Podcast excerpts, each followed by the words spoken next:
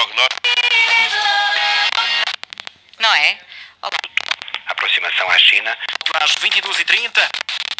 Stoffe Poppand. Rádio Lucia. Alô? Alô?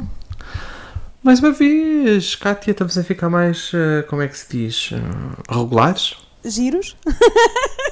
Não, giros Olha, somos o meu sempre. relógio não está a andar. Eh, tá, já está a andar, já está a andar, já está a andar. Por menos achei que não estávamos Queridos, a gravar. eu já vos disse que eu preciso de um computador novo, mas a Kátia também precisa de um, está bem? É só.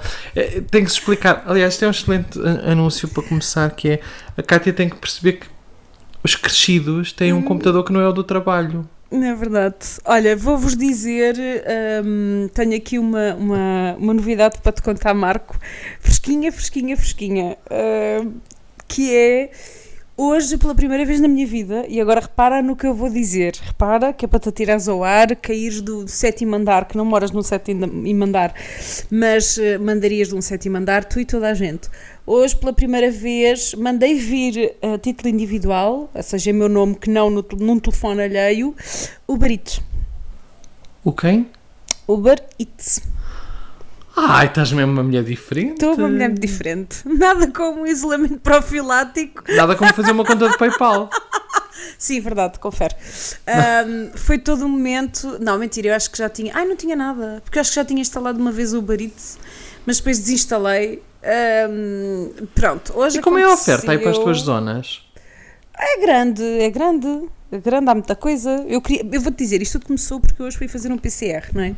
Sim. E a pessoa está lá, nariz no ar, e pensa assim: ah, o que é que me apetece almoçar hoje? E, hum, e apetecia-me o arroz, porque há um arroz específico do walk to walk que eu adoro, com os ingredientes que eu escolho e não sei o quê. E eu, como já estou há 10 dias, eu já décimo primeiro dia de isolamento profilático, pensei assim: ah, pá, apetecia mesmo aquilo, mas não posso, não posso ir buscar, não é? Não posso pegar em mim, ir a um shopping buscar o walk to walk para trazer para casa ou comer lá, ou seja, o que for. E pensei assim, ah, como é que eu podia solucionar este problema? E solucionei-o, não é? Lá instalei, cheguei a casa, instalei a app e lá fui eu fazer encomendas e pensei, estou tão crescida. E depois, para mostrar que estava crescida, mandei a fotografia do meu almoço, que ainda por cima almocei fora hoje, foi à grande, foi assim uma loucura. Portanto, E- foste para a varanda, é isso? Fui para a varanda e mandei a fotografia para o meu colega que tem, sei lá, 21, 22, é uma criança, hum, a dizer... É aquele eh, colega que eu conheço. Ou pelo menos de voz. Não, Será? não, não, não, não, não, não, não. Isso é o André, esse é o outro colega. Esse já fez 30. Não, não, não. Este é mesmo 22 ou 23. É o E- André do Rainho? Não, o colega que tu que estás a falar é o André do Rainho, não é o André do Rainho? Não Ou sei, outro- disseste o André. Não, Ou há aqui- outro colega que tu conheças de voz? Eu só conheço o André do o colega Rainho. que me ligou, Kátia. Ah, não, não, não, não, não. Esse não é colega de equipa. Esse não é colega de equipa, esse não é meu colega direto. Esse não é meu colega direto. Ahm, pronto, então liguei a um, a um colega ah, mais próximo, que tem 21, 22 anos, que normalmente é quem encomenda o meu almoço, diga-se de passagem, e disse-lhe, mandei-lhe a fotografia a dizer finalmente, não, finalmente não, ah, ah, mandei vir pela Uber Eats e ele respondeu-me finalmente, porque ele está sempre a reclamar comigo. Ahm, mas normalmente tá- enco- encomendamos de uma outra numa outra uh, plataforma que nos traz a comida ao escritório quando estamos lá e é sempre ele que faz as encomendas todas. Portanto, Olha, falar em colegas e escritório, eu acho que ainda não disse isto aqui. Só, Kátia, eu.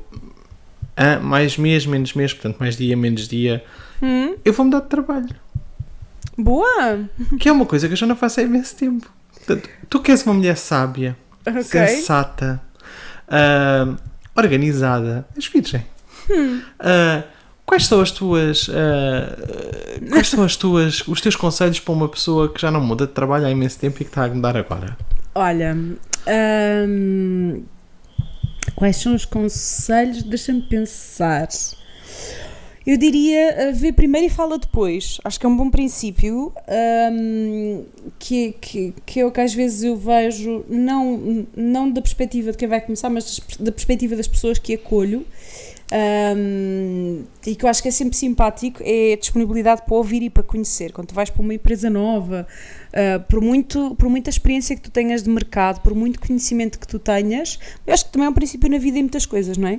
Ouvires primeiro e falares depois é sempre positivo, na ótica de perceberes primeiro onde é que, quem é que está à tua volta, não é? Um, e não dares uma de, de show-off. Já me aconteceu fazer onboarding a pessoas uh, que vinham. E ter atitude é uma coisa boa, atenção, não tem nada de mal. Mas que já vinham cheia de ideias feitas. Um, e às vezes, tu, quando chegas à realidade de uma organização, não é bem exatamente aquilo que, que era anterior, ou as coisas são diferentes daquilo que tu pensavas. Portanto, eu diria: uh, ouve primeiro, fala depois. Depois, leva, leva o teu melhor sorriso e a tua um, e a tua maior simpatia. Eu acho que é importantíssimo, não é? Tu, quando chegas a um sítio, uh, há aquela velha máxima de só tens uma oportunidade de criar uma boa impressão, uma boa primeira impressão. Um, num trabalho novo, isso tem que ser levado à letra, não é? Eu, eu no outro dia conheci uma colega nova à porta da casa de banho. Repara, eu uma vez comentei contigo que tinha conhecido uma, uma country manager na casa de banho a lavar as mãos. Agora, foi outra colega que eu conheci também na casa de banho, eu, eu, eu esmero-me nesses encontros imediatos de terceiro grau, e ela foi tão. hum, foi tão. Qual é a palavra? Vou dizer antipática mesmo. Hum, não disse boa tarde, fez um ar muito estranho, como se fosse uma coisa completamente bizarra eu estar entrando na casa de banho. Hum, e eu não gostei daquele primeiro impacto. E como é óbvio, não tendo contexto sobre aquela pessoa, não vou julgá-la, como é óbvio, nem vou tecer comentários desagradáveis sobre ela, não tenho, não tenho matéria de facto. Mas caiu mal, não é? Porque de alguma maneira hum, ela é que está a chegar de novo à, à nossa casa. Portanto, não é ela que tem que dar o passo para se integrar, não sou dessa opinião. Acho que quem está tem que fazer tudo para que a pessoa nova se integre e para que se sinta em casa e para que se sinta bem mas acho que tem que haver ali alguma vontade e alguma disponibilidade para também se, se ser integrado. Portanto, tive essa experiência há pouco tempo com uma colega. Ahm, e depois, curiosamente, vieram outros colegas comentar comigo que de facto era uma pessoa que não dizia nem bom dia, nem boa tarde e que tinha sempre uma, uma postura um bocadinho altiva. Portanto, já não é um bom Ai princípio. não, eu é? sou a mulher dos bons dias. Eu digo Sim, bom dia a toda a gente. eu digo bom também. dia à senhora da limpeza, digo bom dia à senhora Toda da do refeitório, toda, a gente, toda a gente eu digo toda bom a dia. gente. Toda a gente eu digo bom Toda dia. a gente eu digo bom dia, tal e qual. E, e meto conversa e falo e pergunto como estás e como não estás e não sei o quê. Ahm, e depois, eu diria super importante, pá, é levares entusiasmo para um novo trabalho, quer se queira, quer não, não é? Porque é um novo projeto, da mesma maneira, isso é como, olha, lá está, voltamos ao mesmo, não é? Isso é como tu convidares alguém para vir à tua casa, tu queres que a pessoa venha contente para estar contigo, não é? Tu queres que a pessoa esteja feliz de vir para a tua casa. E nas empresas é a mesma coisa. Se tu, se tu convidaste, digamos assim, alguém para vir trabalhar contigo, que esse alguém traga o entusiasmo de querer trabalhar contigo, não é? Um, porque isso depois também transmite aquela, aquela confiança inicial. Se tu tens alguma suspeição se vai correr bem, suspeição, desconfiança, o que for, que- como é que vai correr a tua relação com aquela organização, não é? E, e assumes que vai correr bem, mas tens sempre aquele receio.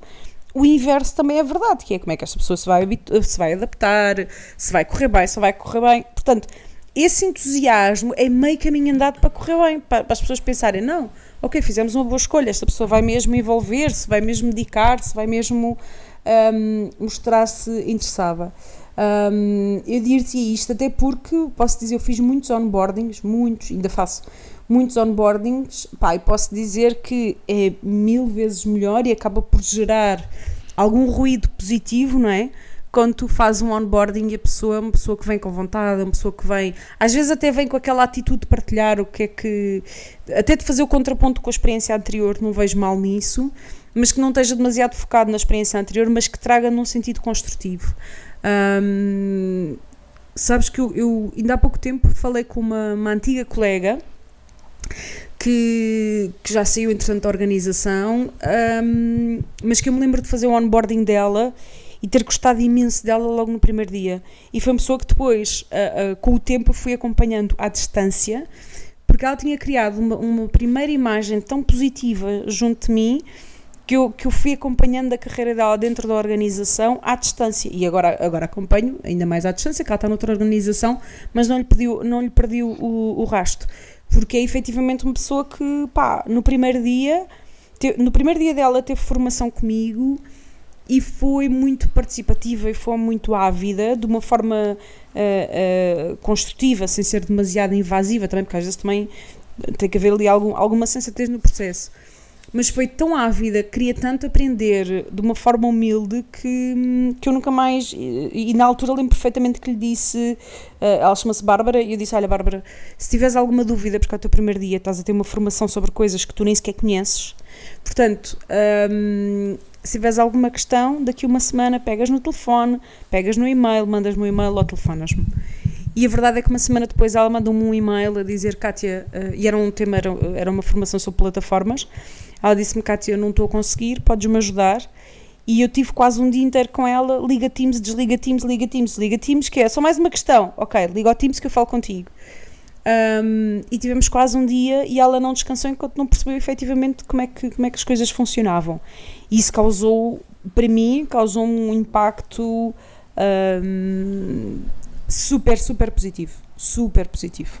Um, também já tive experiências ao contrário, não é? Também já tive experiências de pessoas que, que no primeiro dia estão uh, um bocadinho a chutar para canto, não é? E tu percebes que estão a chutar para canto.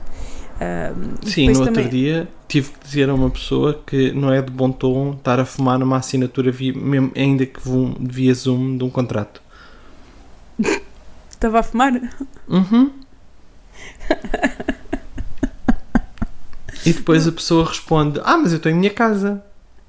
E eu respondi-lhe: Sim, mas está com uma colega nossa dos RHs que se calhar também lhe apetece fumar, se calhar também lhe apetece coçar o cabelo, uh, se calhar também lhe apetece tirar macacos do nariz, mas não faz. Porque está a fazer o trabalho dela, consigo. Nunca, nunca tive uma situação dessas. Ah, eu acho que aí é um bocadinho aquela é a lógica de, e que se fala muito, não é? Da cortesia em reuniões em Zoom que se assume que é mesmo a cortesia não. das reuniões presenciais, não é? É como comer, é como outras Mas coisas. Imagina, uma coisa é. as mesmas regras. Ou até se trabalhássemos os dois. Olha, eu, eu, no outro dia estava numa reunião e disse à pessoa. Foi, foi, era tipo meio da tarde e eu disse: Olha, uh, eu ainda não tive a oportunidade de beber café. Tu levas a mal se eu, se eu beber café enquanto conversamos? E a pessoa disse: Não, Cátia, claro que não, naturalíssimo. E eu peguei e vi o meu café enquanto conversava com a pessoa, mas é uma pessoa que eu já conheço, é uma pessoa com quem eu já tenho uma relação profissional e que sei que estou suficientemente à vontade para lhe dizer: Olha, se não te importares, eu vou beber o meu café que ainda não consegui beber, beber esta tarde. E, hum, Sim, repara, eu, por exemplo, eu tenho. E foi tranquilíssimo, não é? Até porque numa com... reunião presencial tu também bebes cafés muitas vezes e ofereces Sim. cafés. Não, não... E comes uma bolachinha. Às vezes, sim, não sim. sei. Se forem reuniões de trabalho, daquelas sessões de trabalho que duram horas a fio, é normal a pessoa ir comer uma bolachinha, parar e comer uma bolachinha, uma cena qualquer. Por exemplo, eu, eu, tenho uma relação próxima com a minha hierarquia que permite que nós, agora por acaso já não fumo, desde, desde abril, estou aqui forte, hum. firme como nem, que nem uma barra de ferro. Mas, mas, nós, em reuniões longas de trabalho, já chegámos a estar 5 horas, 6 horas ligados em Zoom seguidas, uh, tipo, sacarmos os cigarros eletrónicos e estarmos os dois a fumar. Mas éramos os dois, nunca íamos fazer isso com um cliente ou nunca íamos fazer com é uma pessoa isso, é, é não houvesse proximidade, Sim. não é? Portanto, assim como, por exemplo, com um dos meus clientes com quem eu já trabalho há mais de uma década e, portanto, a dada altura que também já tive em longas, longas, longas sessões de reunião, que é, ou se interrompe a reunião e vai tudo fumar e depois tu paras e perdes a pica e perdes não sei o quê, ou então, tipo, ela era o que ela dizia, tipo, ela ia dizer, agora é a hora do coração, fuma um cigarrinho. Mas porque há proximidade, não é? Mas não é uma pessoa que está Sim, claro. há um mês na organização que, que reúne formalmente com, com, a direção de recursos humanos e que saca do cigarro e só está a fumar. Um, e, e, depois, quando, quando, confrontado, ainda diz que está em casa dela. Ah, está bem. Eu também, ah, eu também ainda lhe disse: Olha, eu também estou a trabalhar em minha casa, mas você não me vê tudo no pai, não. E eu estou em casa eu, eu não chegaria, eu não levaria a conversa para aí, mas. Não, mas é verdade, é porque é um bocadinho. Uh, lá porque estás em casa, não estás a fazer tudo. Uh, e, vou, e vou assumir, Kátia, e vou assumir. Quando tinha uma. Perdão, as calças... meus, olhos, meus olhos arregalaram. Vamos vou uma o que coisa, agora? Vou, vou, assumir uma coisa que tu também vais ter tirado de sétimo andar. Não vais ter tirado de sétimo andar. Espera, Marco, vamos, vamos explicar as coisas. Vamos fazer aqui um parênteses antes de tu dizer, seja o que for. Uh, malta, é sábado à tarde e o que é que uh, eu e acho que o Marco também fizemos no sábado à tarde antes de gravar este programa? O que é? Porque somos pessoas super fashion, trendy, cosmopolitas. O que é que nós fizemos imediatamente antes de gravar este programa? Uma cesta. Uma cesta. então os meus olhos eram tão muito abertos e ele está-me a dizer, e ele está-me a dizer, Cátia, eu vou assumir. E eu pensei, what? E os meus olhos de repente fizeram plim e abriram. Porque ainda não tinha aberto totalmente, confesso o meu crime. Vá, atira-me lá do sétimo andar. Tu sabes que eu tenho pares de- de roupa do trabalho. Pelos pares, como assim? Pares, pares de calças do trabalho, não é? Si- Sim. Pá, e aconteceu-me uma coisa em que estavam uns para lavar, estavam outros a secar. As que eu estava a vestir, eh, houve ali um movimento que eu fiz que rasgou Uhum. eh, e eu tive que ir pô-los também a lavar. E durante os di- de dois dias eu Hum. trabalhei com calça de pijama. Ai, Marco, e então? Nunca fiz! Quase dois anos de pandemia nunca fiz. E no, Oh, primeiro, Marco, e no primeiro dia senti-me super mal e depois Oh, quando tinha que me Marco! levantar dizia assim, olha preciso só desligar a câmera porque estou aqui a bater à minha porta e depois lá fazia a minha cena, né? que para não verem que eu estava de pijama. Claro. Mas, mas com a parte de cima impecável, lá e, e estocada e maravilhosa. Oh, Marco, é, como é que eu te vou pôr isto? Tanta vez. Pois eu Tanta sei, já já tivemos essa Primeiro conversa. confinamento, entre janeiro e março deste ano, esta menina estava maquilhada, penteada, com pulseiras com relógio, toda vestida impecável da cintura para cima, da cintura para baixo, era calças de pijama e pantufas. Por amor de Deus! Então no inverno, que a pessoa que está quentinha, e manta. E quando eu ponho a mantinha, aliás, eu neste momento estou a gravar contigo com a mantinha nas pernas. E não quer com este saber se é calor? verão. Não Ai, há que calor, cá em casa não está assim tanto calor. Eu sou uma mulher que gosta de uma mantinha nas pernas quando está a fazer um teletrabalho. Ah, pois sou, é todo inverno. Opa! Ah, não, Pronto, não, já não. está, já- Impecável já da está cintura para cima. Tens é que sentir o teu mojo a funcionar. Eu acho que a roupa serve para tu sentir o teu mojo. Já me aconteceu. Porque para mim é muito estranho estar a trabalhar. Imagina, em casa, toda vestida. Faz-me, faz às vezes faz um bocadinho de confusão. Então, eh, meio-meio é uma coisa que me dá a sensação de conforto de casa. Estou confortável porque estou em casa. Mas estou a trabalhar na mesma porque estou arranjada, eh, tenho a maquilhagem, tenho as coisas normais.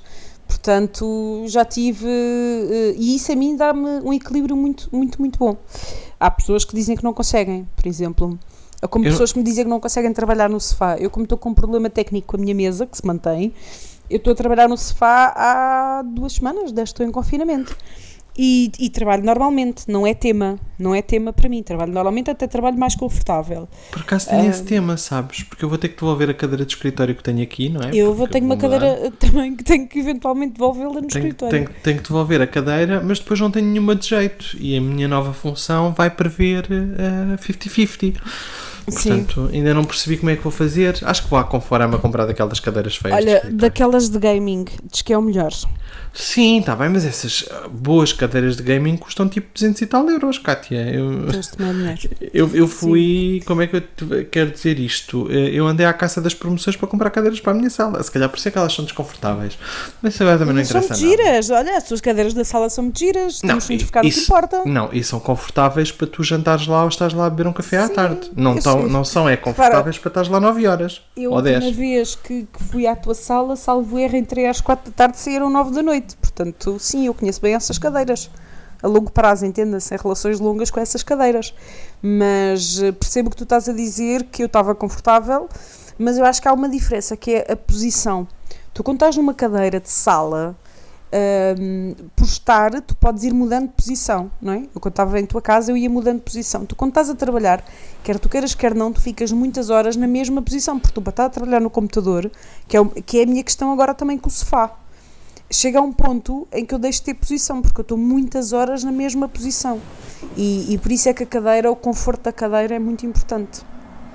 Eu Tu também estás que sim. muitas horas, porque não é o estar sentado. Imagina, tu, se estiveres a ver televisão sentado no sofá, opá, viras para a esquerda, viras para a direita, deitas-te um bocadinho, recostas, depois-te mais direito, depois não sei o quê, vais mudando de posição.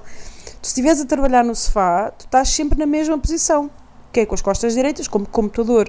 Eu tenho uma base que ponho no colo, que é uma base mesmo própria para o computador.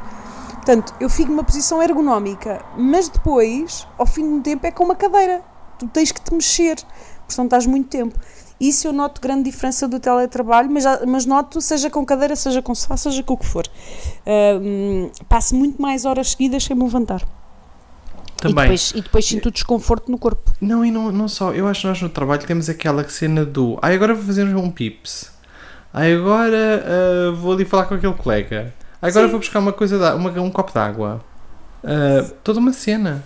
E agora Sabes- não é isso, sabes- porque tu tens tudo ao pé. meus- Sim, sabes que os meus colegas. eh, eh, eu trabalho num open space muito grande, que são dois open spaces, não é? Na prática. Eu não vejo as pessoas que estão no outro open space.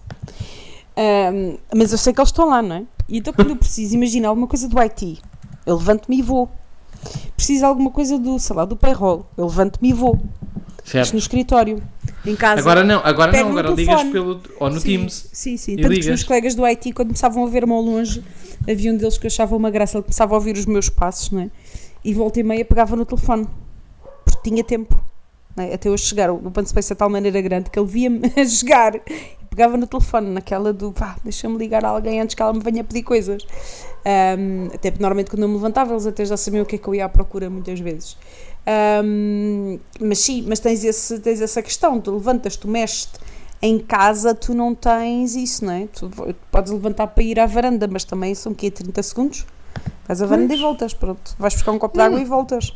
Não tenho Mas essa até isso eu, tenho- eu noto que faço menos. O levantar para ir buscar um copo de água é uma coisa que eu faço muito poucas vezes, por exemplo.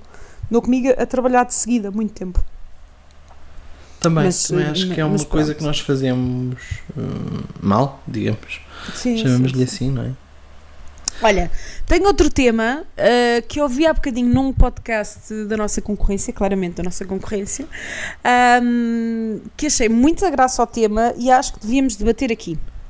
Debater não é propriamente o tema do outro podcast, ainda que vamos começar por aí, mas uh, comecei com dúvidas existenciais sobre o tema e achei, achei interessante de podermos uh, debater aqui. Mas já lá vamos.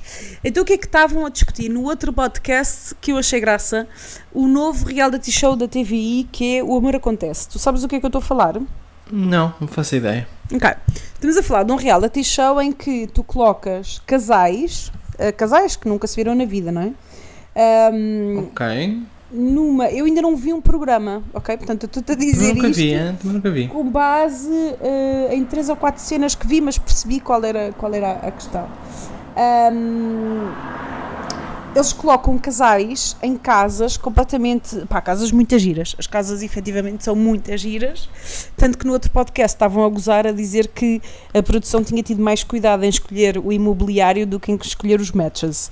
Portanto, estavam a ser mauzinhos, mas se calhar com algum, com algum fundamento. Ahm, e então, são casais que não se conhecem, que são, lá está, especialistas que escolhem aquele, aquele Zé Manel com aquela Maria para ir para aquela casa. As casas são muito giras, muito, muito giras, ah, daquelas mesmo, mesmo paradisíacas, e, e depois é esperar que o amor aconteça ou não, não é? Sendo que o casal mais comentado, e isso eu já me apercebi nas redes sociais, o casal mais comentado, ou, ou que as pessoas acham mais interessante, na realidade é um casal com mais de 60 anos, em que eles não perderam tempo, ok? Não há cá esquisitices. Eh, eles chegaram, eles gostaram-se, eles já estavam super envolvidos, já havia beijinhos e abraços e vontades e desejos e danças e tudo o que tu possas acontecer, imaginar a querer acontecer. Ahm, com ele tem, ai, já não sei quanto é que era que eu vi, 70 e qualquer coisa, ela tem 60, ou ele tem 60 e tal, e ela tem 50, não, 50 e tal não, ela também já tem 60. Pronto, mas assim numa idade já. E então, o que, que no outro podcast estavam a comentar, que eu achei muita graça, é que é a malta mais despachada, naquela do pá, deixem-se de esquisitices, a gente quer é avançar com isto. Porque os casais mais novos hum, acabavam por, por, por se perder muito no discurso de ah, ela é gira, eh, tem um corpo giro, mas não é bem a cara que eu queria, ou ele é não sei o quê, ou eu só vim para o programa porque, hum, porque teoricamente é um programa para encontrar o amor, não é? Eu só vim para o programa porque vou ter um batizado no fim do mês e as minhas primas vão todas levar namorado e eu não tenho namorado, coisas deste género, não é?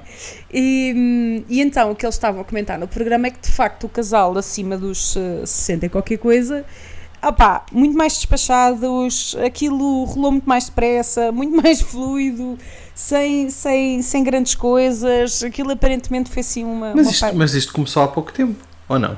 Ah, pois acho que sim. Não faço mais pequena ideia. Sim, há de ter sido há umas semanas. Não sei porque eu não estou a acompanhar. É, é contigo, ainda não vi um Cátia, programa. será que eu vou ver isto? Oh meu Deus. Oh, Marco, vai ver, vai ver que é veres o romance entre o Jorge e a Ide, que aparentemente. Quem? Exato, ele teve mesmo problema. Ele teve, eu fartei-me de rir há bocado porque no podcast eles puseram a gravação do momento em que eles se apresentaram. E então ele não conseguiu acertar o nome dela nem à quinta vez. Ela chama-se Ide. I-D-E. Ide. Ide. Pronto, só que ela fez isto que eu acabei de fazer, é IDE, IDE, e nem assim ele percebeu o nome dela. E então, a dada altura na gravação, ouves alguém da produção a gritar o nome dela. Alguém que se fartou. Adoro. Do género, amigo, despacha, do amor tem que acontecer e tu tens que acertar o nome dela. Ah, mas já foram uma série deles eh, eliminados. Ah, pois não sei, Marco, isso já é muito. Isso já é Mas já vi, detalhe. já vi aí, de- já vi aí. Isso já é muito detalhe. Eh, o único- Não, isto afinal não deve ter começado há pouco tempo, porque neste momento só já estão em jogo um, dois, três, quatro casais. Eh, pois não sei, olha, eu não os conheço, não é? Eu não tenho visto. Ah, aliás, não tenho visto muita televisão desse ponto de vista. Vejo, vejo a Netflix, andei a ver outra coisa, que também já lá vou. Ahm, mas pronto, mas achei muita graça estarmos a falar sobre. E eles estavam a falar sobre o que, é que tu- o que é que se procura nas relações nas várias idades. Quer dizer, não falaram disso, mas estou eu aqui para aqui a falar e que eu achei interessante. E isto fez-me refletir sobre um, um tema que falaram e que eu gostava de lançar para a Alissa, para a nossa discussão, que é como é que nós vemos os casamentos hoje em dia. Porque há pouco falava com uma amiga nossa comum, que não vou dizer quem, mas eh, depois posso dizer em off, e ela dizia-me que hum, ela está numa relação há, há, bem, há um ano ou dois, não sei, um ano e tal, Hum, e dizia que, eu dizia-lhe, vá que eu quero ir ao teu casamento, quero ir ao teu casamento e quero, e quero, e quero sobrinhos. E ela dizia-me: sobrinhos, ainda vá que não vá. É possível e provável. Casamento, não. Eu disse: como assim casamento, não? E ela: casamento, não. Nem eu nem ele queremos casar. E eu eh, começo a ouvir, ou, ou tenho ouvido muito isto da- das. Estás aí? Estou. Foi o microfone que decidiu fazer um ato de sua graça. Ok. Um, e ouço muito isto em malta da nossa geração, que é filhos sim, casamento não. E já tentei isto com várias amigas e vários amigos, que fica esta nota, porque eu sou uma mulher que gosta de ir a um bom casório. Eu gosto. Portanto, eu quero casar toda a gente. E a minha pergunta para ti é: o que é que tu achas, ou como é que tu achas que as nossas gerações agora veem o casamento e porque é que de alguma maneira não querem casar? Aceitam um, um- um comprometimento que, eu acabo, que, que acaba por ser muito mais longo na vida, que é ter um filho, mas casar não vai dar. E a minha pergunta para ti é: o que é que tu achas disto? Não sei, porque olha, eh, eu, eu acho que tem tudo a ver com a idade. Eu acho que se calhar para uma pessoa que já esteja nos 30 e muitos, se calhar casar não é uma cena. Já passou, já, eh, as pessoas podem ter eh, receio do, eh, de estar a exacerbar uma coisa que já tinha o seu tempo. Eu acho que se for um, um casal novo, dão muito mais ênfase ao ritual do casamento do que um, do que um casal mais experiente. Eu, por acaso, já agora sou do time contrário, hein? Casar sim, filhos não. Mas, pronto, só para dar um bocadinho de, de equilíbrio à balança. Eu não sei se tem a ver com idade, se tem a ver com experiência prévia. Porque, eh, por exemplo, neste caso, ambos já casaram. Ambos já tiveram um casamento. Ah, ok. Então Aliás, ele até já teve dois casamentos, portanto, eu acho que ele se vacinou. Foi à primeira, foi à segunda e à terceira diz: Ah, se calhar não quer casar. Porque não só é caro casar, como é caro descasar. Sim, mas a minha questão é: porque, e ela diz, mas ela dizia-me aquilo com uma veemência, uma coisa absurda. Não, não, não, não, não, não, não. Assim, como assim não? Não, não, não, não, não, não, não é um não. São quatro ou cinco nãos em chorrilho, Marco. E a minha questão é: porque, porque esta. hum, aceitamos voltar a viver com uma pessoa, aceitamos compromissos de, de longo prazo com essa pessoa. Neste caso, até estamos a falar de pessoas que estão a comprar uma casa em conjunto, portanto, também não é propriamente um compromisso transitório ao passageiro, hum, mas não aceitam casar. Eu acho Eu que há aquele, mais há aquele assim. bloqueio, há aquele bloqueio monta- mental que o, que Estou a ouvir, continua. Tem que o descasar que o descasar é mais eh, complicado que o casar ou seja a partir do momento em que tu casas depois para fazer o descasa é é mais é, é, é mais envolvente É tem mais mais rituais trabalho ou E é mais emocionalmente? É a minha pergunta para ti. Não sei estás a falar com uma pessoa que já está a juntar quase 10 anos portanto eu acho que se eu agora fosse descasar eh, ia doer-me tanto como se eu tivesse casado casado. Mas, mas eu acho que é tudo um bocadinho é uma questão mental.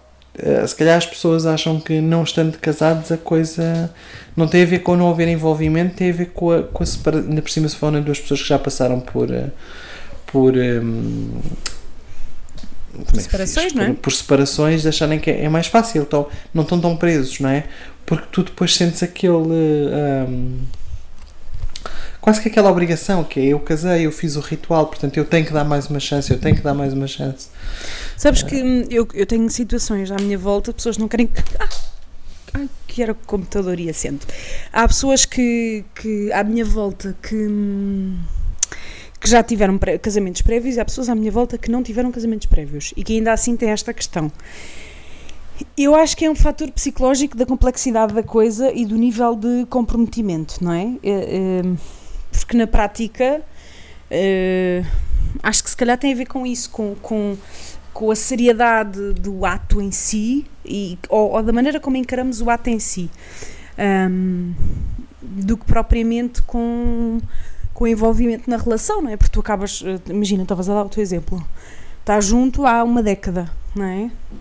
Já um envolvimento enorme, portanto, se houver um descaso, e esperemos que não, como é óbvio, ahm, já há imenso em jogo, não é? Já há imenso em jogo, portanto, também não é uma situação leviana, ou, ou pelo menos não a vais encarar com leviandade. E a mesma coisa com as pessoas que estão juntas e que têm casas em comuns e que têm empresas em comuns e bens em comum e não sei o quê. E, e, o mais, o comprometimento maior de todos que é filhos em comum. É? Tu quando tens filhos em comum então, ah, quer tu queiras, quer não, aquela pessoa vai ficar na tua vida para sempre, de alguma maneira, não é? Porque vai haver ali um ponto em que tu vais ter contacto sempre com aquela pessoa.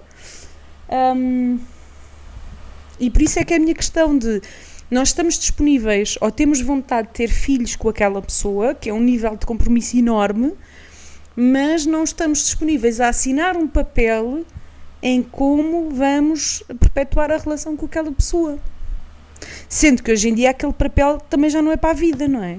Porque tu podes casar e descasar, portanto já não é, já não é como no tempo dos nossos pais, não é? Que tu casavas para a vida. Ah, ah, e eu fiquei a pensar sobre isto. Mas fiquei a pensar numa coisa que nunca tinha pensado antes, que é a minha geração e a tua também, ah, quando éramos crianças, pelo menos as meninas, sonhavam com casar e ter filhos. É? nós, nós, eu lembro-me de ser miúda e estar a discutir com as colegas, com as amigas na escola, na escola primária, como é que ia ser o meu vestido e quantos filhos é que eu ia ter. Estás aí, Marco? Estou, estou, estou Ah, a ouvir. Só para confirmar.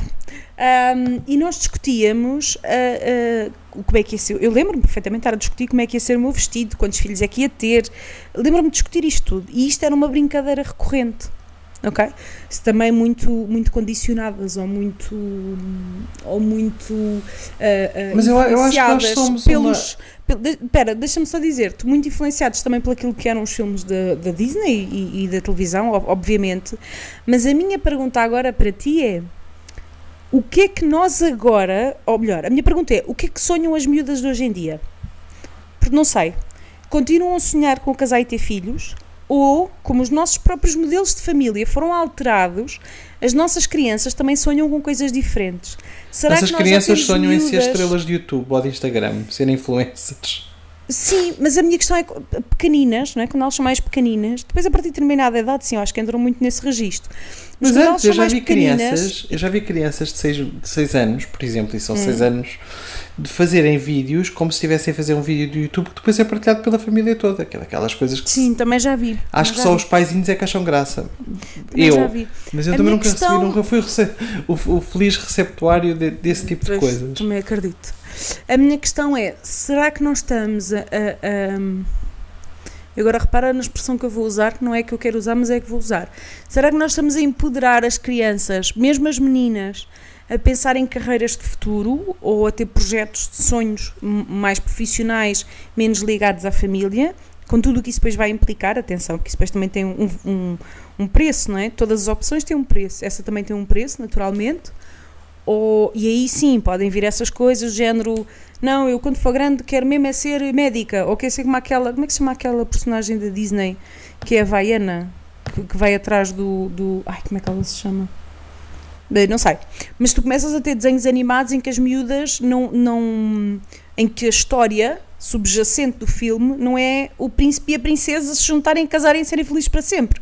Em que tens miúdas que são guerreiras, tipo a Brave, tipo a, esta que eu estou a tentar lembrar que é, que é a Vaiana, que eu não me lembro, Ahm, em que são miúdas altamente independentes e são miúdas que lutam por aquilo que querem e, e não há a história romântica no fundo do filme.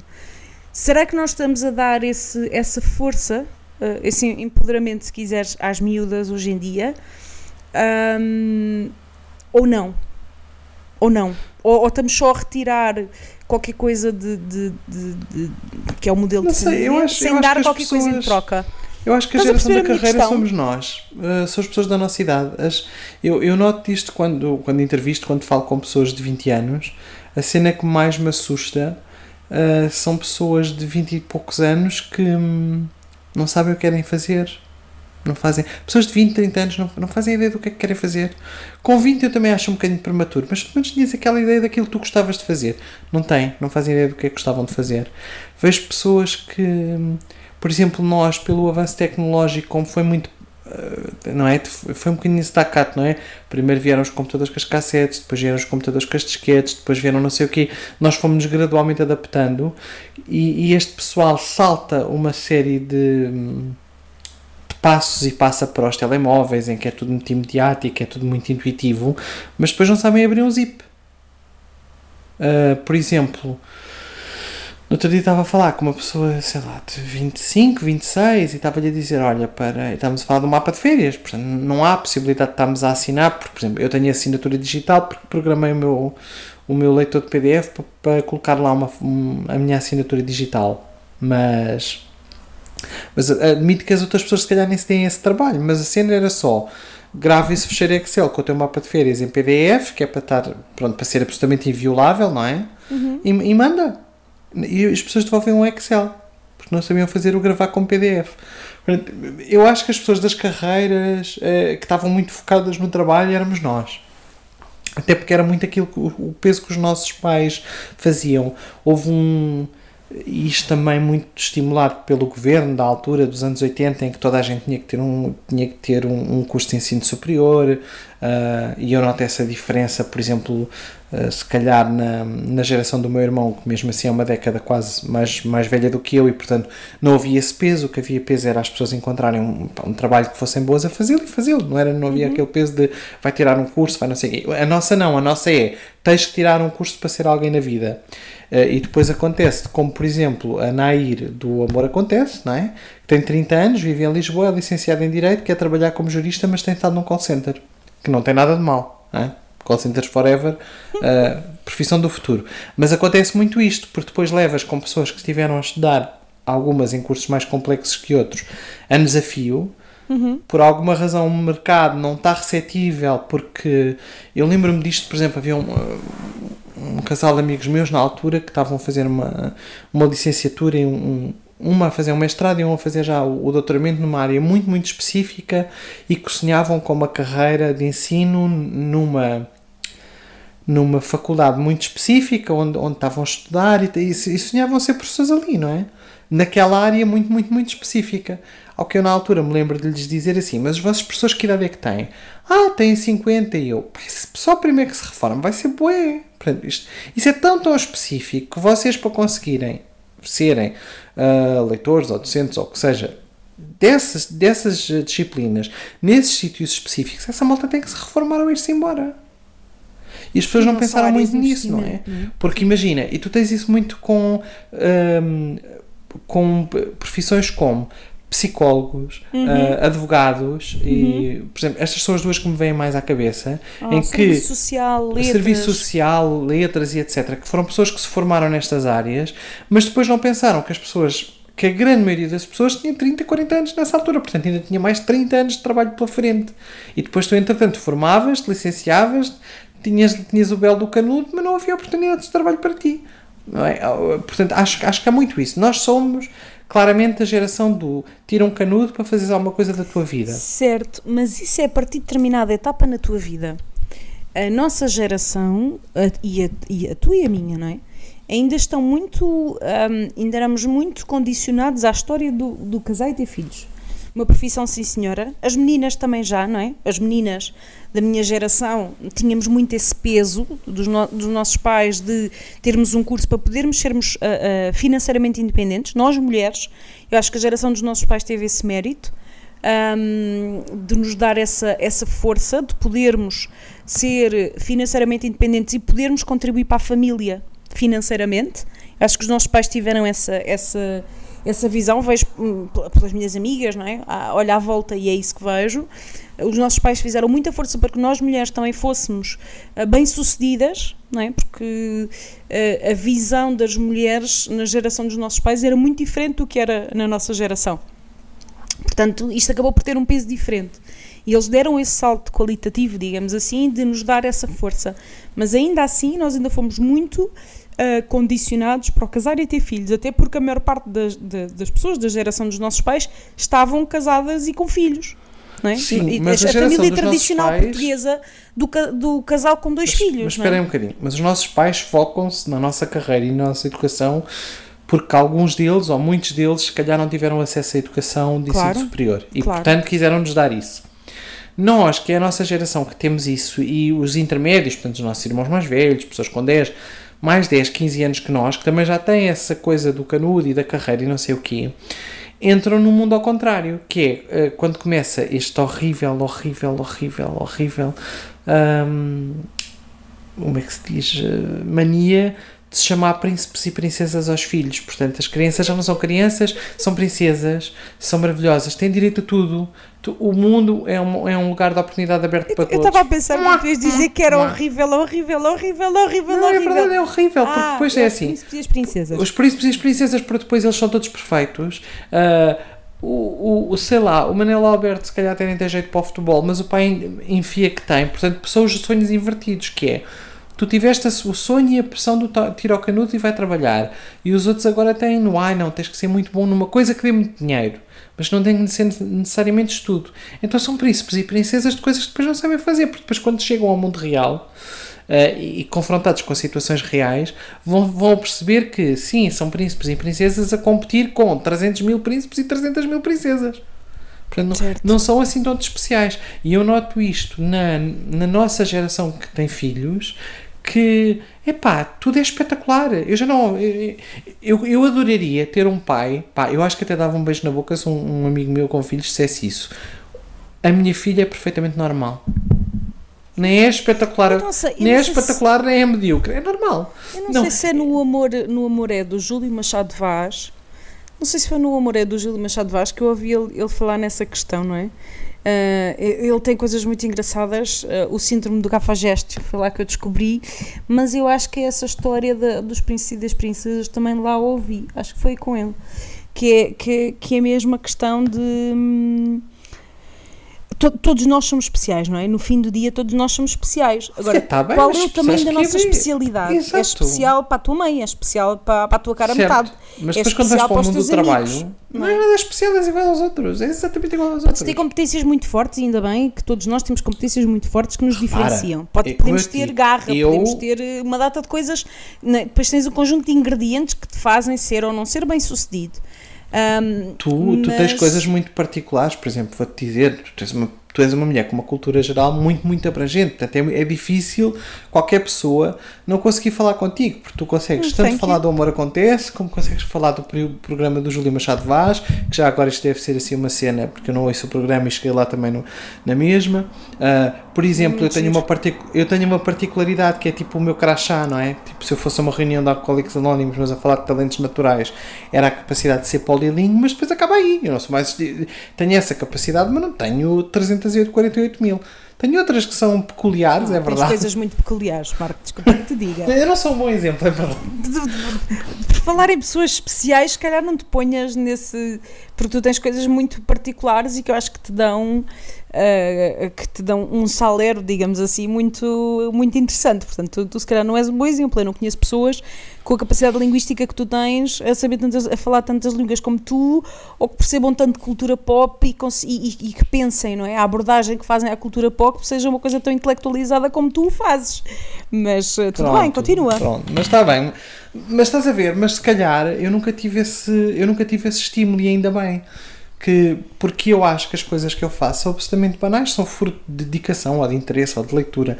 Eu não acho que sejam espetaculares. E estas pessoas não, são ao contrário. Tudo, eles são, tudo o que elas fazem são espetaculares. Que é uma enorme desilusão, porque tu depois quando vais para um, para um trabalho em que vais ser comparado por, por métricas muito frias, por exemplo, estamos a falar agora da questão dos call centers, que é ah, fatores de qualidade, uh, métricas de tempo e não sei o quê, tu depois vais ser. Tu vais entrar num ranking e as pessoas não estão habituadas a entrar num ranking porque viveram uma vida inteira a ouvir dizer que são os maiores do mundo. Que era uma coisa que eu nunca diria a um filho meu. Também não ia dizer, ah, és tão banal, tão banal que dás sono. É pá, mas claramente não ia. que horror! A não ser que desse, né? A não ser que, a não ser que desse. Aí tinha que lhe dizer: ai filho, pelo amor de Deus, vamos arranjar os tópicos de conversa que é para tu não seres assim o amigo chato que Mas a gente faz nas dizer, festas. há uma coisa, eh, há uma coisa que eu lembro que me diziam, houve uma, uma altura na minha vida, e agora muita gente vai rir quando eu disser isto. Houve uma altura na minha vida que eu falava muito. eu falava, eu era Houve? miúda. Espera aí, o tempo verbal está correto? Tá, tá, tá. Ah. Eu não parava, eu falava, eu, eu tenho, eu te- eu tenho coisas muito engraçadas. Eu tinha fases da vida em que a minha mãe não dava por mim em casa, porque eu era muito autónoma e muito independente, então fechava-me no meu quarto a brincar sozinha e ninguém dava por mim. Eu nunca pedi ao meu irmão para vir brincar comigo. Primeiro porque eu já sabia Sim. que isso não ia acontecer. Sim. E, e depois porque eu era muito independente, eu brincava sozinha. A minha mãe podia deixar-me horas, que eu estava horas sozinha a brincar no meu quarto. Não me ouviam. A minha mãe só ouvia porque eu tinha a mania de brincar aos professores, que era uma coisa que eu gostava muito, e quando eu me zangava com os alunos. Quando eu me zangava, ela ouvia-me. Mas eram a ouvir à distância, do género. Às vezes ia lá, e eu lembro-me disso, da minha mãe ir ao quarto ver se eu estava bem, estava tudo bem e eu continuava a brincar. Portanto, eh, havia contextos em que eu passava muito discreta. Aliás, a minha mãe, eu acho que ela tem eh, brancas de memória da minha infância por causa disto, porque eu, eu vivi, estava muito na minha. Estás a ver? Eu comia bem, eu dormia bem, portanto, sabes, eh, passava entre os pingos da chuva lá em casa. Estavas quase em autogestão. Sim, sim, sim, sim. E a minha mãe diz que ainda bem, porque ainda por cima foi uma fase complicada da vida deles, ah, do ponto de vista de coisas e de, e de cuidados à família, porque havia idosos na família ah, para cuidar, e, e, e, portanto ainda bem que vim eu com este feitio, portanto eu era super independente, super, ainda hoje, não é? Muito, muito igual a mim própria. Ah, e a minha mãe diz que nesse, nesse ponto de vista foi uma sorte eu ser como sou. Mas, isto para dizer o quê? Que houve alturas em que eu era muito discreta nesse sentido, não é? Estava na minha, ninguém dava por mim, mas houve uma fase da minha vida em que eu falava imenso. E- Mas quando falava imenso, falava imenso. E eu lembro-me de um dia alguém me dizer que eu era muito chata. Um adulto. Um adulto próximo da família. Dizia-me que eu era muito chata. E pediu-me para eu me calar. E aquilo, na, na altura, hum, marcou-me. Não, não, Que idade tinhas? Ah, sei lá, devia ter para aí 7 ou 8 anos. Ah, que chato. Estúpido. Não, foi, não foi, foi parvo, mas sabes que eu hoje, isto para te dizer o quê? É aqui que eu vou chegar. Eu hoje acho que aquele momento foi muito positivo para mim. Porquê? Porque aquilo foi tipo um. Como assim sou chata? É? Ah, esta semana no trabalho, eh, houve- ontem, numa reunião, eu, eu dei uma notícia a um, um conjunto de colegas meus e houve um que me disse assim: Como assim? Que eles dizem que é uma expressão muito minha. E, hum, mas é um bocadinho isso que é quando confrontada do pá, cala-te um bocadinho, és tão chata, eu fiz assim, como assim? E é esse como assim que me faz começar a estar atenta aos sinais dos outros quando eu estou a falar muito. E eu acho que foi aí que começou. Ahm, hoje em dia tenho a coisa, obviamente vais crescendo, vais alinhando, e eu ainda falo muito, não é? Como é óbvio. Mas tenho a coisa muito mais. Mas acho que aquilo naquele momento me fez ah, perceber que não é só. Não com este enquadramento mental, não é? Não é só o falar, mas tens de estar atento à reação do outro, senão o outro deixa de ouvir. E eu aprendi isso muito cedo na minha vida, por causa disto, porque tive ali um choque de realidade, que era um choque de realidade, que era um choque de realidade, Ahm, que é de teres alguém ah, que está a falar muito, não é? E que, e que, que, que pá, ainda cima, eu percebo que o meu tom de voz não é a coisa mais, por isso é que às vezes digo que o meu tom de voz é muito irritante, porque em volume ele, ele é cansativo. Mas eu hoje tenho essa, essa noção, eu hoje tenho essa consciência. Mas isso veio de um momento na minha infância que eu consigo, eu, eu sei te dizer onde é que foi e como é que foi.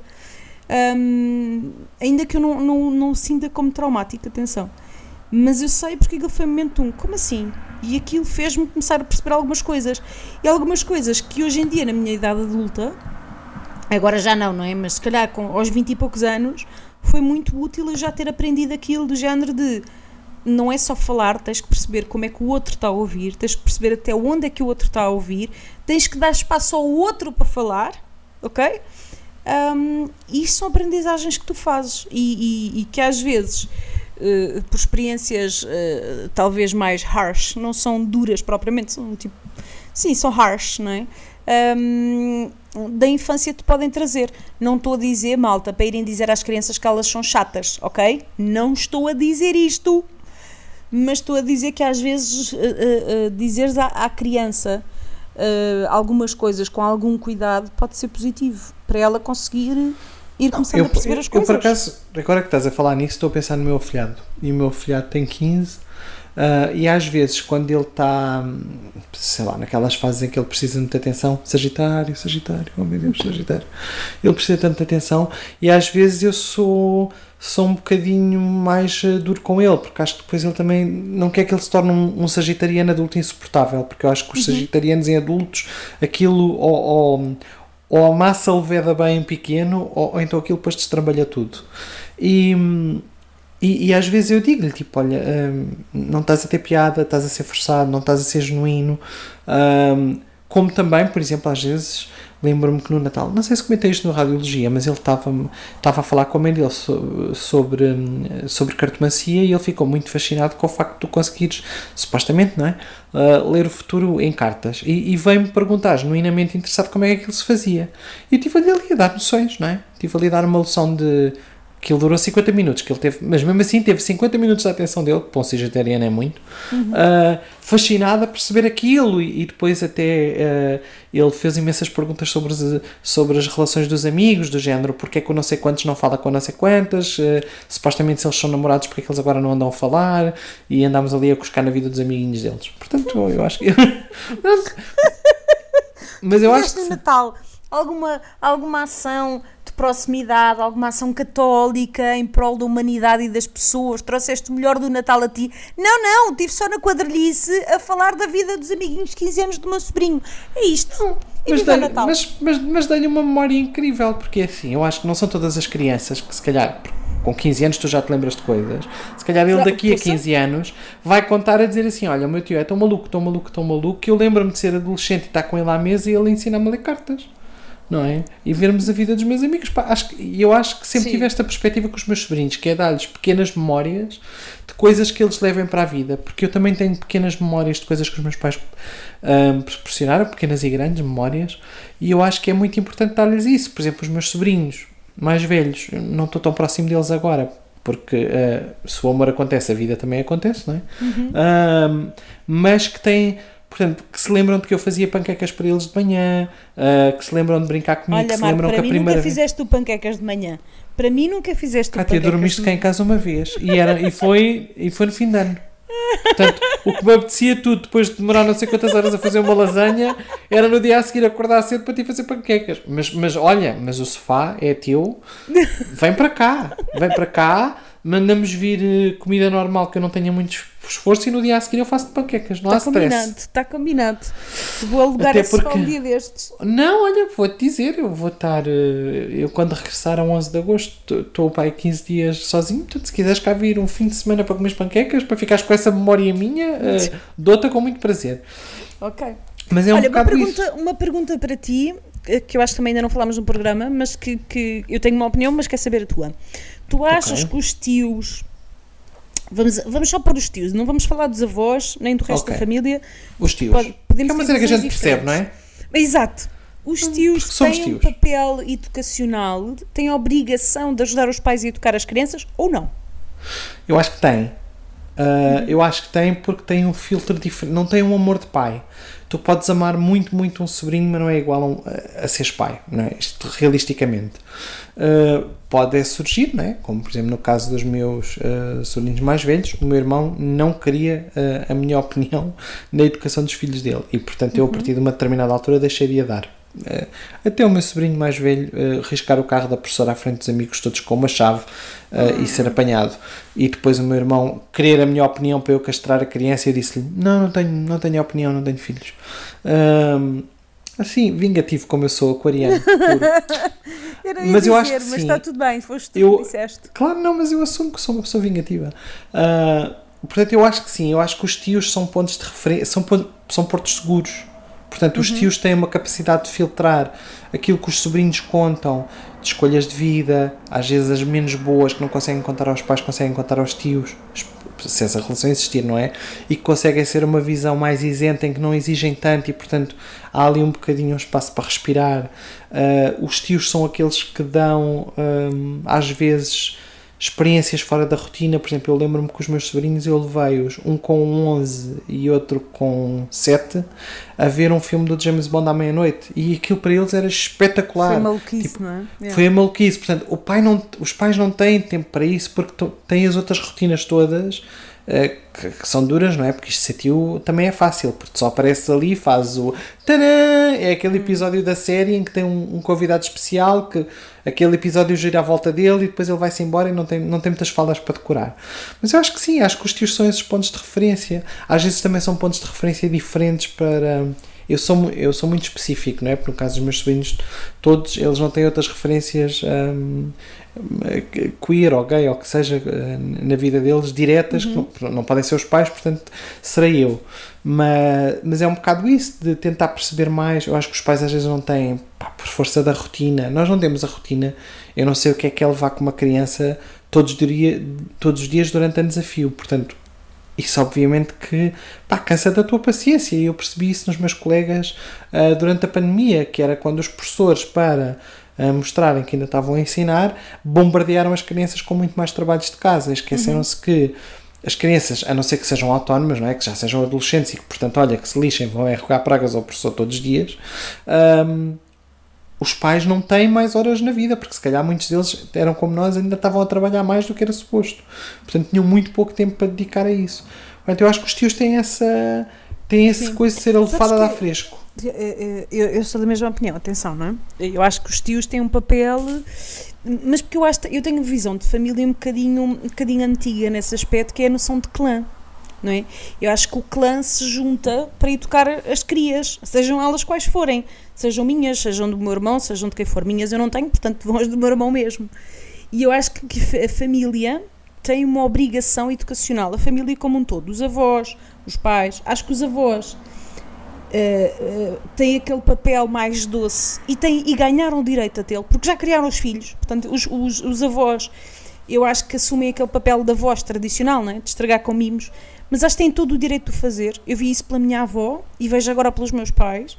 Acho que têm todo o direito de fazer esse papel de estragar com mimo, até porque das duas uma, são avós que estão diariamente com as crianças, então aí o papel não pode ser o da avó tradicional, tem que ser um de um avô mais uh, um, educacional, digamos assim, ou então avô, são aqueles avós que estão pontualmente, uma vez por semana, uma vez 15, 15 dias, o que for, aí sim podem ser aquele avô que estraga com mimos, que conta histórias, que ensina pela via do afeto, que cria as tais memórias que tu estavas a falar. Eu acho que é muito importante os avós terem esse papel. Eu vejo isso com as minhas, uh, com as minhas sobrinhas, então a mais nova, volta e meia, diz: A avó brinca não sei o que é comigo. E tem uma paixão pela minha mãe. E eu percebo que, que aquilo são memórias que a minha mãe está a criar com ela. E, e, e sempre que posso, não é? dou espaço para que isso possa não, acontecer. Repara, eu para que estejam um as exemplo, duas Kátia. naquele, naquela, eu, a curtir aquela cena. Uh, eu tenho, eu tenho, vou fazer 45 anos. Eu ainda me lembro da minha avó me contar histórias. São das melhores memórias Pá. que eu tenho com a minha avó, que não era uma pessoa super afável, portanto não era, Uhum. se bem que era mais afável comigo do que era com a minha mãe, mas, mas as memórias mais preciosas que eu tenho com a minha avó são nós os dois hum, dormíamos no mesmo quarto, na altura dormíamos tipo numa. Eu dormia numa cama de gavetão e a minha avó dormia mais acima, eu era muito pequenino. E a minha avó contava-me histórias e eu adormecia com a voz dela a contar-me histórias que já não é, nunca eram a mesma história, porque ela já as inventava e já as trocava e já. M- Mas aquilo, e se calhar por isso é que eu dou- gosto de audiolivro, por exemplo. Eu dou sempre esse exemplo. Hum, E eu, eu acho que sim, os avós são. É, No mas caso é- da eu minha- acho que é esse o papel deles, não é? É esse. Pode ser um dos papéis que eles podem assumir, eu acho muito interessante. Acho que os tios é um bocadinho diferente. Tu há bocadinho estavas a dizer que os tios são menos exigentes. Eu tenho batido nos últimos dois anos, talvez, hum, mais com esse papel de, de- da exigência que os tios podem ter. Porquê? Porque eu acho que os tios têm que ajudar. Os tios estragam comigo na mesma. Eu, quando estou com as minhas sobrinhas, com o meu sobrinho, eu invento mil e uma coisas para. para para lhes proporcionar diferentes. Mas, mas eu quando fazer falo nas exigências, espera aí, porque eu, só para te ficar claro, eu quando falo nas- na exigência falo na expectativa. Os pais têm uma expectativa muito pesada sobre os filhos. Sim, claro. Os tios não têm tanto. Pelo menos eu nunca tive. Sim, a minha questão está aí. Eu acho que me tenho batido com esse tema a título pessoal, porque eu dou comigo, da mesma maneira que faço esse papel tradicional de tios, não é? De, de criar experiências diferentes e, e de ah, e de ser uma festa ambulante, não é? Quando eu estou presente, é vamos brincar e vamos passear e vamos não sei o quê, e eu fico esgotada, não é? As minhas, minhas, minhas filhinhas vão para a cama às nove da noite e muitas vezes o meu irmão diz: Ah, vamos, ah, vamos beber um copo. Eu disse, não, esqueço, já não vou fazer mais nada, já estou esgotada, não é? Porque estou o dia inteiro a proporcionar-lhes coisas.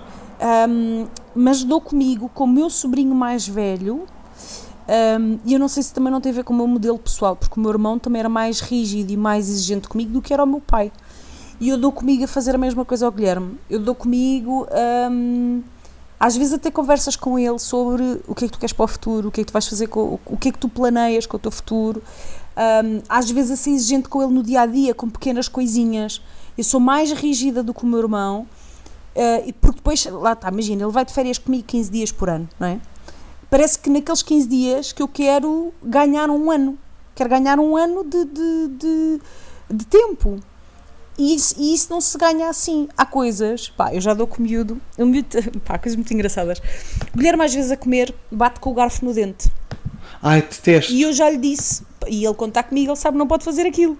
Eu já lhe disse, tu não podes comer assim, um adulto não bate com, com o garfo nos dentes. Mas os pais. Pronto, só que os pais, como têm três filhos e duas delas pequeninas, eu acho que eles, eles nem ouvem, não, não se apercebem. E no outro dia eu estava a jantar com eles, em casa deles, família toda à mesa, e o Guilherme bate com o garfo nos dentes, e eu não tinha ouvido, mas apercebi-me porque o Guilherme para, regala os olhos, olha para mim, e eu, o que é que foi? E ele, nada, tia. e o que eu percebi foi que ele, que ele fez-lhe um, um, um rewind para o verão do ano passado, em que eu lhe moí a cabeça, e é uma coisa mínima, atenção, uma coisa mínima. Ahm, mas que eu lhe dizia, uma pessoa educada não bate com o garfo nos dedos. E, e quem diz isto diz eh, opções, a maneira como ele vê a vida, ahm, ah, ah, sei lá, nós a dada altura começámos a discutir coisas que estavam a passar nas notícias, que ele ouve, a maneira como ele integra a informação, a maneira como ele pensa a vida, a maneira como ele pensa os projetos de vida dele. E eu dou comigo em 15 dias, às vezes, e depois, isto também é uma aprendizagem que tu fazes, a da altura tive que, que- que largar um bocadinho, dar folga, não é? Pôr, pôr um bocadinho de travão em mim própria. Porque depois parece que em 15 dias, ou 15 dias, mais as vezes que estou com ele ao longo do ano, não é? Quero, a minha, a minha expectativa ou a minha exigência sobre ele é enorme, não é? E há coisas, e isto também aprendi com, com, com o meu velho pai, há coisas que têm o seu tempo de amadurecer, que têm o seu, que têm o seu, o seu espaço e precisam de tempo e têm um momento certo para acontecer. E eu tenho que respeitar isso. Mas como tia, quero tanto para ele, quer tanto, e quando digo tanto, não quer que ele seja o maior da aldeia, não tem que ser a pessoa mais rica do bairro, não tem que ser uma grande profissão, não tem. Não, não, não, não, não. Eu quero é que ele seja um ser humano tão completo eu quero que ele tenha projetos de vida para que possa lutar sobre esses projetos de vida, independentemente depois do rumo que a vida possa tomar. Eu quero que ele tenha uma noção abrangente, eu quero que ele seja uma pessoa tolerante, por exemplo, que é uma coisa que eu valorizo imenso. Um, e que acho que o ser humano completo tem essa característica da tolerância, da aceitação dos outros, um, da empatia, sabes? Um, que às vezes dou comigo, parece que, que não é numa corrida contra o tempo, mas é ali um- fazer um push muito maior, que o meu irmão vai fazendo de uma forma muito mais diluída no tempo, e, muito, e mais diluída no tempo e mais diluída por três, porque são três filhos, e eu dou comigo a fazer uma pressão no mais velho às vezes, hum, ele não acusa a pressão, efetivamente. Ele não acusa a pressão. Tanto que ele está sempre a dizer, e já me veio perguntar, este ano vamos de férias outra vez. Eu disse, claro que sim, sabes? Mas eu é que às vezes dou comigo a pensar assim: tens que re- re- refriar um bocadinho, tens que, que dar uma folga. Um, isto a propósito do tema das expectativas e das, e das exigências, porque eu dou comigo às vezes a ser mais exigente, exatamente porque é menos tempo, não tenho um desgaste do dia a dia, às vezes dou comigo até a ser mais rígida ó, ah, do que o meu irmão. Ou do que o meu irmão, minha cunhada, ah, do que, do que os pais. Por acaso, agora que falas nisso, dia-a-dia. Eles eu- agora que falas nisso, eu também tenho. sou chato com, com as maneiras à mesa, eu sou chato com eh, ele não acabar de, de comer e ir logo jogar, porque hum, eu, eu tive uma, eu tive uma infância em que metade dela foi passada ou em jantares em restaurantes ou em jantares em casas de pessoas em que tu não podias te levantar logo da mesa, era impossível Uhum. e fazer outra coisa qualquer. E no, no, no meu tempo não havia cá essa cena de smartphones, nem tablets, nem nada, e, e era impensável, portanto, nem sequer brinquedos. Eu acho que me davam uma caneta de, de quando em vez, não é? Para eu estar ali a desenhar um bocadinho, mas era num bocadinho de papel muito. Não havia cá um cagaçal, porque às vezes eu vejo nos restaurantes as crianças com tipo 30 lápis de cor. Uh, e, e, arriscarem aquilo tudo. Não, eu era assim uma coisa que era tudo muito contida. Portanto, eu acho que lhe dou um bocadinho essas coisas porque, eu, porque há coisas que, que, que infelizmente se perdem e, e, e não se devia um, e não se deviam perder. Mas, um, mas sou rígido nessas pequenas coisas, não tanto no que é que tu vais fazer da vida, porque acho que isso é uma pergunta tão. não é injusta, mas é tão tricky para se fazer a uma a, uma, a, um, a um miúdo, ou um adolescente, ou uma miúda, porque a pressão é tão grande. Eu não sabia, eu tinha 20 anos e não sabia o que é que queria fazer. Mas eu não quero que ele me diga o que é que vai fazer da vida. Eu só não quero é que ele me diga disparados, que são coisas distintas. Como já me disse. A minha pergunta, normalmente, é muito. É, é, eu, eu não quero que ele me diga que vai ser jogador da bola. Estás a ver? Que já me o disse. E disse muito bem. Então e o que é que estás a fazer para ser jogador da bola? Não é? Ok, tu que estás-me a dizer, o, o diálogo é, tu estás-me a dizer que és ser jogador da bola, que vais ser o maior da aldeia. Nice. A ti aceita. A questão é, o que é que tu estás a fazer para ser o maior, o maior da aldeia? Porque tu, para ser o maior da aldeia, tens que efetivamente ser melhor que os outros todos. Ok, então de que forma é que tu estás a trabalhar para isso? E é só isto que eu lhe faço. Depois ele fica por ele, não é? Depois deixo-o a pensar. Eu só quero é que ele comece naquilo que me diz. Eu só quero que ele comece a pensar naquilo que diz. Só isto. Ele pode me dizer, tia, não faço ideia. Okay. No outro dia tivemos essa discussão. Porque ele, ele uh, foi ao, ao, psicólogo da escola e vieram os resultados dos psicotécnicos. Não é? Ok. E ele, assim que eu cheguei lá à casa, a primeira coisa que me fez, era quase meia-noite, foi: Tia, chegou os resultados. E eu percebi o que é que ele quis dizer com aquilo. Foi eu quero que tu vejas. Ele não, não verbalizou, mas foi eu quero que tu vejas. Disse, está bem, então manda-me por e-mail que eu vejo já. E depois disse, ok Guilherme, temos que conversar sobre isto. Uh, e depois conversei com ele sobre aquilo. Porque então ele já estava a fazer ideias muito pré-concebidas e muito até limitadas, se quiseres, sobre aquilo que era aquilo que, que, que, é que tinham sido os resultados dele. Uh, e eu só não quero, é, é, é, lá, é exatamente a questão do. Eu só não quero é que ele se limite. Eu só não quero é que ele se, se reduza a ideias pré-concebidas. É exatamente esse o objetivo. É pô-lo a pensar sobre aquilo que diz e pô-lo a pensar sobre aquilo que ele quer. Ele não precisa me dar respostas, já lhe disse isto. Eu não quero que tu tenhas respostas fechadas. És muito novo para isso. Eu quero é que tu comeces a saber pensar sobre as coisas. Então a minha, a, o meu desafio com ele é ele saber pensar sobre as coisas é ajudá-lo a saber pensar. Não é dar, eu já lhe disse isto várias vezes. Eu nunca te vou dar respostas fechadas, nem nunca vou querer que tu tenhas uma opinião igual à minha.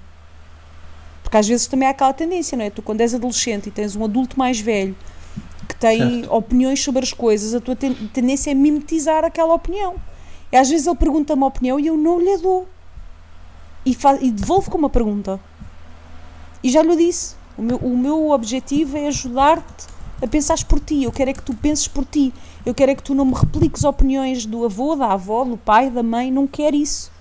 Eu quero que tu formes as tuas opiniões. E, e, este é que é o desafio, não é? E por isso é que depois lá está, coitado do miúdo, não é? Ó oh, tio, o que é que achas de não sei do quê? E eu devolvo-te uma pergunta. E há de haver alturas que miúdo há de me regar pragas. Quer dizer, ele só, ele só queria ele só queria uma opiniãozinha, sabes? Ele só queria uma. Uh, ele só queria a papinha feita. E eu não lhe faço isso. Não lhe faço isso de todo. E isto com o mais velho, porque se for para do meio, o, o desafio é uma coisa totalmente diferente. E com a pequenina ainda é outra coisa totalmente diferente. E não tem só a ver com idades, tem a ver com personalidades, não é? Com aquilo que tu percebes que. que hum, aquilo que tu percebes que de alguma maneira tens de potenciar para aumentar o equilíbrio do sistema daquela pessoa, não é? Eh, por exemplo, a minha sobrinha do meio é muito rígida minha sobrinha do meio não se permite falhar, não se permite errar. Então, com ela, o que eu tenho que lhe trazer é fluidez, o que eu tenho que lhe trazer é quando as coisas correm mal, rir-me, por exemplo. Não é rir-me dela, é dizer: Olha, está tudo bem, não aconteceu nada, já viste. E brincar com ela sobre as coisas, porque com essa, enquanto com o mais velho às vezes é preciso ah, ah, apertar com ele, né? porque tem a ver com o feitio dele, às vezes é mesmo ah, a do meio, aquilo é, é- é- ela é tão rígida com ela própria que, que, o obje- que- que ali o desafio é exatamente o contrário, é aliviar a tensão daquele sistema e, e ajudá-la a perceber que não tem que ser tão rígida com ela própria, que não vem mal ao mundo se ela não tiver a melhor nota da turma. Estás a ver? Ahm, essa já tem tudo pensado, essa já sabe o que é que é ser quando for grande e tem 10 anos. Ela já tem o plano todo. Aí, se calhar, o desafio ao contrário é começar a desconstruir o plano, do género de: olha, se o plano não for exatamente aquele que tu queres, também está tudo bem. Mas se for, também está tudo bem. Eh, ou seja, eh, e eu acho que aí a família tem esse papel, não é? De, de- não é ajudar a construir as crianças, mas é dar-lhes as ferramentas, não é? Para que eles possam, ahm, por eles, eh, eh, depois encontrar equilíbrios. Porque é um bocadinho isto, é o encontrar os equilíbrios de cada um. Digo eu, sei lá. Acho que cada criança há de ter os seus eh, desafios diferentes. Completamente, completamente. Completamente. Mas pronto, isto a propósito, já vamos muito para lá da hora, a propósito de, hum, do papel dos tios, que eu, que eu também acho que é um papel importante, de auxílio aos pais naquilo que é a educação. Não é de auxílio aos pais em bom rigor, mas é de, de, de auxílio na educação das crianças, não é?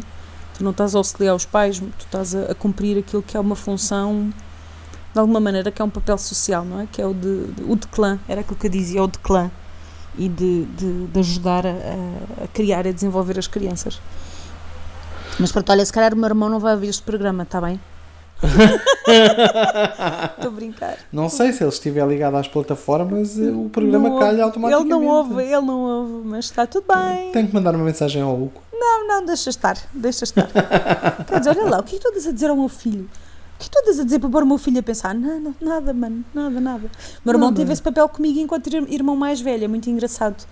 Não foram tios, foi o meu irmão que teve esse papel na minha vida. É curioso, não é? De, de, de puxar, de puxar no sentido de me pôr a pensar sobre as coisas. Era o meu irmão que tinha muito esse papel na minha vida.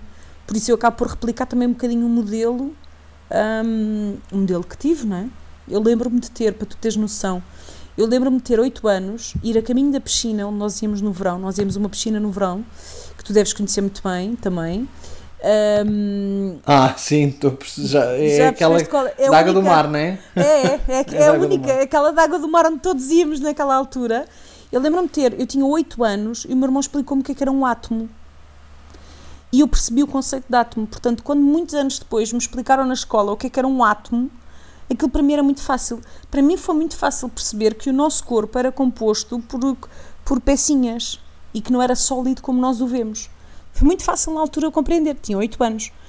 Uh, mas ninguém explica o que é que é um átomo a uma criança de 8 anos, porque ela não vai ter capacidade de entender na maior parte dos casos. O meu irmão fez isto comigo, não é? E eu lembro-me perfeitamente dessa conversa, a caminho da piscina. E, hum, e, e hoje às vezes também se calhar dou comigo um bocadinho a fazer isso com, com lá está, com o meu sobrinho, até com filhos de amigos, se, uh, sou capaz de fazer isso, não é? Não é Pronto, uns explicam o que são átomos, outros ensinam os sobrinhos a ler cartas. Cada um eh, ensina o que pode. cada um ensina o que sabe. É isso, é isso mesmo, é isso mesmo. Bem, vamos lá? Vamos. Vamos lá que há coisas que precisam ser feitas neste sábado à tarde. Sim, umas mais agradáveis que outras. Sim, tu não tens Ah. coisas boas à tua espera, não. Não. Ah, bom, malta. Malta, beijinhos. Até para a semana. A Tratem-se bem. Andem de máscara. ah, e continuam a ser, a ser decentes. Sim, vacinem-se. Sim, falta isso. Vacinem-se. Sim, está quase. Prognóstico. Não é? Aproximação à China. Às 22h30. Stoffe Poppand. Rádio Lucia.